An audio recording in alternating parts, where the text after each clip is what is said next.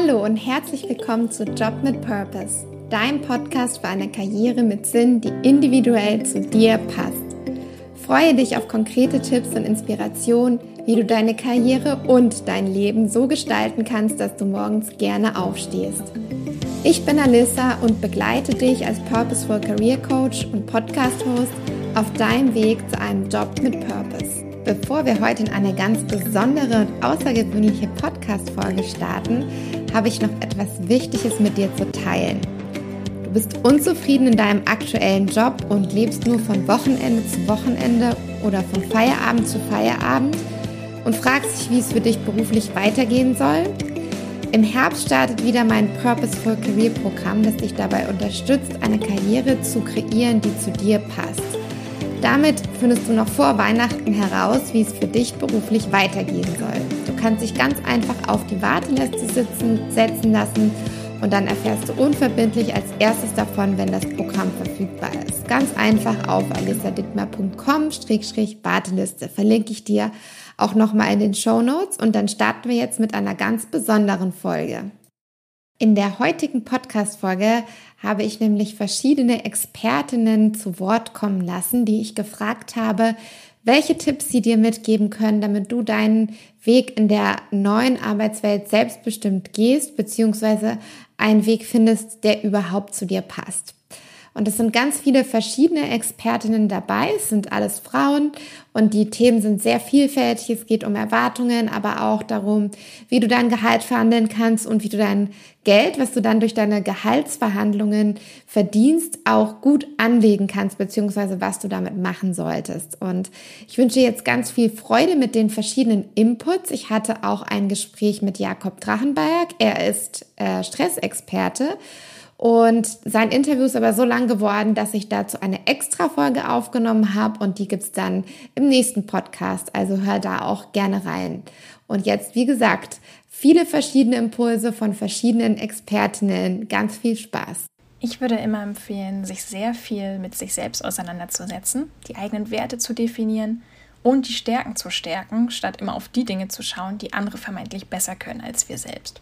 Und wie ich darauf komme, ich selbst bin ein recht empfindsamer Mensch und ich habe früher oft gedacht, das wäre ein Defizit und andere Menschen hätten viel mehr Energie als ich und irgendwas könne ja nicht mit mir stimmen. Und ich dachte, ich müsste mich stärker der Arbeitswelt anpassen, um nicht unterzugehen und lauter und kompetitiver sein, so wie die anderen, die ich bewundert habe. Und dieser Kampf gegen mich selbst, der hat mich unheimlich viel Energie und natürlich auch mein Selbstvertrauen gekostet. Na, weil statt zu sehen, dass ich ein sehr kreativer und ideenreicher Mensch bin, der sehr viel Input aus seiner eigenen persönlichen Perspektive zu bieten hat, wollte ich immer sein wie andere. Und dabei ist diese Vielfalt so, so wichtig. Wir brauchen alle Temperamente und wir brauchen auch alle unterschiedlichen Perspektiven in Teams, die wir kriegen können. Was ich zum Beispiel nicht so gut kann, das kann meine Kollegin gut. Und deswegen ist sie keine Bedrohung, sondern wir ergänzen einander. Und heute mache ich es so, dass ich schaue, wo andere meine Fähigkeiten gebrauchen können und ich möchte einfach da sein, um zu helfen. Und dadurch fühle ich mich selbst gebraucht und ich habe auch nicht diesen starken Drang, mich immer und ständig zu beweisen oder behaupten zu müssen. Und erst als ich verstanden habe, dass ich auch eigene Wege finden kann, um auf meine persönliche Art präsent und erfolgreich zu sein, ging es mir viel besser. Und es ist natürlich eine sehr individuelle Reise, auf der man durch Ausprobieren auch immer wieder neue Dinge an sich entdecken kann. Also das ist ein ganz wichtiger Punkt, ne? wirklich ausprobieren. Das kann man nicht in seinem Kopf alles irgendwie erfahren. Das muss man wirklich einfach testen, was für einen selber funktioniert und was nicht. Und Fakt ist, ich war nicht halb so erfolgreich in meinem Tun, als ich versucht habe, in jede Form zu passen. Ich arbeite heute nicht mehr in einem Büro mit vielen Menschen, sondern ich arbeite in einem ganz kleinen Zwei-Personen-Team. Meetings mache ich hauptsächlich online. Netzwerken mache ich am liebsten in ganz kleinen Mini-Runden statt auf großen Veranstaltungen. Einfach, weil ich so besser auf meine Energiereserven achten kann. Und das ist völlig in Ordnung so. In Erinnerung bleibe ich auch nicht hauptsächlich durch meine tollen Rhetorik- oder Entertainment-Skills. Das ist einfach nicht mein Stil, sondern durch mein Interesse, durch meine Fragen und durch meine kleinen Gesten für andere. Und das ist eben meine Art. Und jeder darf seine eigene entdecken. Und dadurch, finde ich, entstehen auch erst vertrauensvolle Beziehungen zu anderen und der Gewinn, einen echten Sinn in seinem eigenen Tun zu finden. Und das ist für mich persönlich der Inbegriff von Erfolg. Also ich habe nach vielen, vielen Jahren Erfahrung eine Sache ganz, ganz sicher gelernt und das ist ja auch ein bisschen mein Spezialthema, nämlich Erwartungen. Und ich glaube, dass wir, bevor wir in einen Beruf einsteigen, uns ganz, ganz ehrlich fragen sollten, was sind meine Erwartungen an diesen Job? Und wenn wir das Wort Erwartung mal austauschen mit Wunsch, dass wir uns wirklich fragen, was wünsche ich mir von dieser neuen Stelle? Was ist mir wichtig? Was entspricht meinen Werten? Und wirklich eine Jobbeschreibung oder eine Position danach zu ähm, beleuchten und mich dann auch nur dafür zu entscheiden, wenn sie, und ich würde sagen zu 90 Prozent, diesen Wünschen entsprechen. Natürlich müssen wir ab und zu in einigen Dingen Kompromisse machen, aber ich würde sagen, grundsätzlich lasst euch nicht auf Positionen ein, wo er sagt, die sind gut, aber ich nehme sie nur an, weil ich Angst habe, nichts anderes zu finden.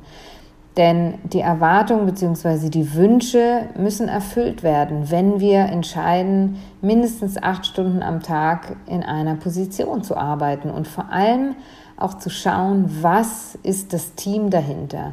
Wer wird meine Führungskraft sein? Wer ist die Person, mit der ich oder mit, ja, mit der ich ähm, tagtäglich arbeiten werde. Das hört sich vielleicht für Berufseinsteiger ein bisschen anspruchsvoll an, aber genau das müssen wir sein. Wir dürfen anspruchsvoll sein mit unseren Wünschen an eine Position. Und dann auch im gleichen Satz, was sind die Wünsche von uns selbst, die wir geben dürfen? Was darf ich einem Team mitgeben? Was darf eine Führungskraft von mir erwarten? Was bin ich bereit zu geben? Also wirklich sich ganz, ganz klar zu machen, vorher am besten schriftlich diese ganzen Punkte aufzuschreiben und auch dann in einem Bewerbungsgespräch zu äußern, was ist mir wichtig? Wie soll mit mir gearbeitet werden, damit ich meine Bestes, mein bestes Potenzial geben kann?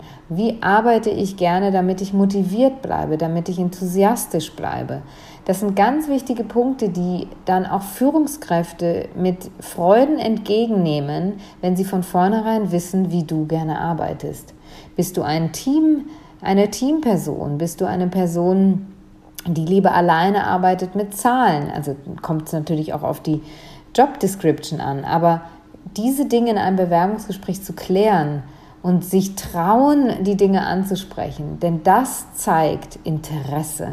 Das zeigt Leidenschaft für eine Position, die man wirklich mit 100% Überzeugung machen möchte. Also in kurz in Worten, nehmt euch wirklich zu Herzen, was sind eure Wünsche und was könnten die Wünsche einer Führungskraft, mit der du arbeitest, sein das mal schriftlich ausarbeiten und dann gut vorbereitet und mutig, selbstbewusst und enthusiastisch in ein Bewerbungsgespräch gehen. Denn wenn die Sachen nicht gegeben sind und man eine Stelle oder ein Bewerbungsgespräch nur annimmt aus Angst, nichts anderes zu finden und dann sich zu sagen, das wird schon irgendwie, ist meiner Meinung nach für den Anfang fatal und ist dann normalerweise schon zum Scheitern verurteilt. Also bleibt bei euren Wünschen und Werten, bevor ihr in eine Position einsteigt. Das ist mein Tipp und meine Gedanken zum Thema Erwartungen bzw. Wünsche für eine neue Jobposition. Ich bin Celine von Mein Wunschgehalt und habe drei Tipps für dich mitgebracht, die dir auf deinem beruflichen Weg helfen. Der berufliche Weg ist nämlich eckig, kantig, mal ist auch rund, mal läuft es glatt für dich. Und hätte man mich vor drei Jahren gefragt, Celine, wo sitzt du heute? Hätte ich damals ganz klar geantwortet, Kanada. Da sitze ich nun aber nicht, obwohl ich Kanada sehr liebe, die Zeit da sehr genossen habe. Ich war mehrmals dort und habe auch ein halbes Jahr dort an der Highschool am Unterricht teilgenommen, viele Freundschaften geschlossen, ein bisschen Ski gefahren, wandern gegangen in Kanada, super schöne Natur. Ich sitze stattdessen nun in München und mache Gehaltsverhandlungstraining für weibliche Young Professionals und bringe ihnen darin bei, ihren Marktwert zu kennen und für sich einzufordern. Ich bin dazu gekommen, weil mir selbst bei Jobeinstieg ein Gehalt angeboten wurde, das weit unter dem tatsächlichen Marktwert lag. Ich meinen Marktwert allerdings kannte und mein Gehalt für mich erfolgreich verhandelt habe. Und als ersten Tipp möchte ich dir genau das mitgeben. Verkauf dich bei Jobeinstieg oder generell im Job nicht unter Wert. Sei dir auch darüber klar, dass deine Arbeit einen Wert hat, der von deiner Person losgelöst ist. Das heißt, es gibt Stellen, die ausgeschrieben werden, für die wird ein Budget festgesetzt und egal wer da anfängt, der wird innerhalb dieser Spanne dieses Budgets ein Gehalt bekommen. Und mein zweiter Tipp für dich ist die Antwort auf eine Frage, die mir sehr oft von meinen Kundinnen gestellt wird, wann darf ich denn eigentlich verhandeln? Und meine Antwort für dich, du darfst jederzeit verhandeln. Denn du bist die Person, die dir selbst die Erlaubnis dazu gibt. Das heißt, du kannst einen Verhandlungstermin fordern und dich vorher auch nach Strukturen und Prozessen erkundigen, sodass du weißt, zum Beispiel, wann finden denn die Budgetvergaben statt oder wie sind die generellen Abläufe bezüglich Verhandlungen bei euch in der Firma oder in der Firma, in der du bald anfangen wirst. Und mein dritter und letzter Tipp für dich, trau dich, sei mutig und sprich mit anderen. Denn nicht nur dir geht es so und nicht nur du hast die Gedanken, wenn du über deinen ersten Job oder den Jobwechsel nach Berufseinstieg nachdenkst, sondern auch andere. Also sprich mit anderen, vernetz dich, sei aktiv und geh auf Leute zu. Du kannst nur gewinnen. Wenn es darum geht, unseren eigenen Weg in der neuen Arbeitswelt selbstbestimmt zu definieren, dann finde ich, dass das Thema Finanzen ein super wichtiger Punkt ist, den es zu bedenken gilt. Denn Geld ist nun mal ein zentraler Faktor in sehr vielen Entscheidungen, die wir treffen. Im kleinen oder im großen, aber ganz besonders natürlich im beruflichen Kontext. Und für mich sind dabei immer zwei Dinge besonders wichtig. Zum einen der Spielraum, den man beim Treffen von Entscheidungen hat, egal ob es jetzt der gefühlte Spielraum oder der tatsächliche Spielraum ist. Und By the way, normalerweise ist der tatsächliche Spielraum deutlich größer als der gefühlte. Aber so oder so finde ich super wichtig, dass man das Gefühl hat, man kann frei entscheiden und ist nicht aus finanziellen Gründen gezwungen, eine bestimmte Entscheidung zu treffen. Und zum Zweiten finde ich es auch super, super wichtig und auch hierbei helfen die Finanzen, dass man ungewöhnliche Entscheidungen selbstbewusst treffen kann und sich dabei wirklich gut fühlt. Und dann ist natürlich jetzt die Frage, wie kann ich meinen eigenen Spielraum und auch mein Selbstbewusstsein für das Treffen von wichtigen und vielleicht auch ungewöhnlichen Entscheidungen für mich vergrößern. Und da gibt es zwei Punkte zu nennen. Einmal die finanzielle Selbstständigkeit, da erkläre ich gleich, was das bedeutet, und aber auch das Investieren. Finanzielle Selbstständigkeit bedeutet, dass du deine Zahlen kennst. Das heißt, dass du in etwa weißt, wie viel du verdienst, egal ob im Angestellten-Dasein oder auf freiberuflicher bzw. selbstständiger Basis, aber dass du weißt, wie viel kommt etwa im Monat rein, dass du grundsätzliche Ausgaben, sowas wie deine Miete kennst, dass du weißt, wie viel gibst du etwa im Monat insgesamt aus und auch wie viel bleibt monatlich in etwa übrig. Aber auch ein bisschen weiter gedacht gehört zum Beispiel dazu, dass du in etwa abschätzen kannst, wie viel Geld wirst du in drei oder fünf Jahren haben. Weil nur so bekommst du ein Gefühl dafür, wie viel Spielraum du eigentlich hast. Und in den meisten Fällen ist es tatsächlich deutlich mehr Spielraum als gedacht. Wenn man sich also einmal mit diesen Zahlen auseinandersetzt, wird einem klar, dass einige Dinge, von denen man dachte, das funktioniert sowieso nie, tatsächlich klappen können, wie zum Beispiel ein paar Monate Auszeit nehmen, ein Side-Business starten, was auch immer das ist. Ich habe schon oft erlebt, dass sobald man sich mal mit diesen Zahlen auseinandergesetzt haben, einem die Dinge plötzlich ganz anders klar und bewusst werden. Und somit kommen wir zum Punkt zwei, ein Thema, an dem man heutzutage kaum noch dran vorbeikommt. Und zwar ist es das Thema Investieren. Und das Thema Investieren hat meines Erachtens zwei große Vorteile. Der eine liegt ganz eindeutig auf der Hand, und zwar wenn du dein Geld investierst, schützt du es vor der Inflation, was bedeutet, dein Geld verliert nicht an Kaufkraft, sondern optimalerweise verdienst du noch mehr Geld dazu. Und der zweite Vorteil, wenn man beginnt zu investieren, der meines Erachtens komplett unterschätzt ist, ist, dass es einen super großen Selbstbewusstseinsboost geben kann, wenn man zum ersten Mal investiert. Denn weder in der Schule noch an irgendeinem anderen offiziellen Punkt wird jemals das Thema Finanzen oder Investieren thematisiert. Das heißt, es muss komplett aus eigenem Antrieb kommen, dass man sich damit beschäftigt und dass man dann auch wirklich ins Handeln kommt. Und wer somit komplett selbstbestimmt und auch autodidaktisch sich beibringt, wie investieren eigentlich geht und sein erstes Investment tätigt, kann dadurch einen sehr, sehr großen Selbstbewusstseinsschub erleben.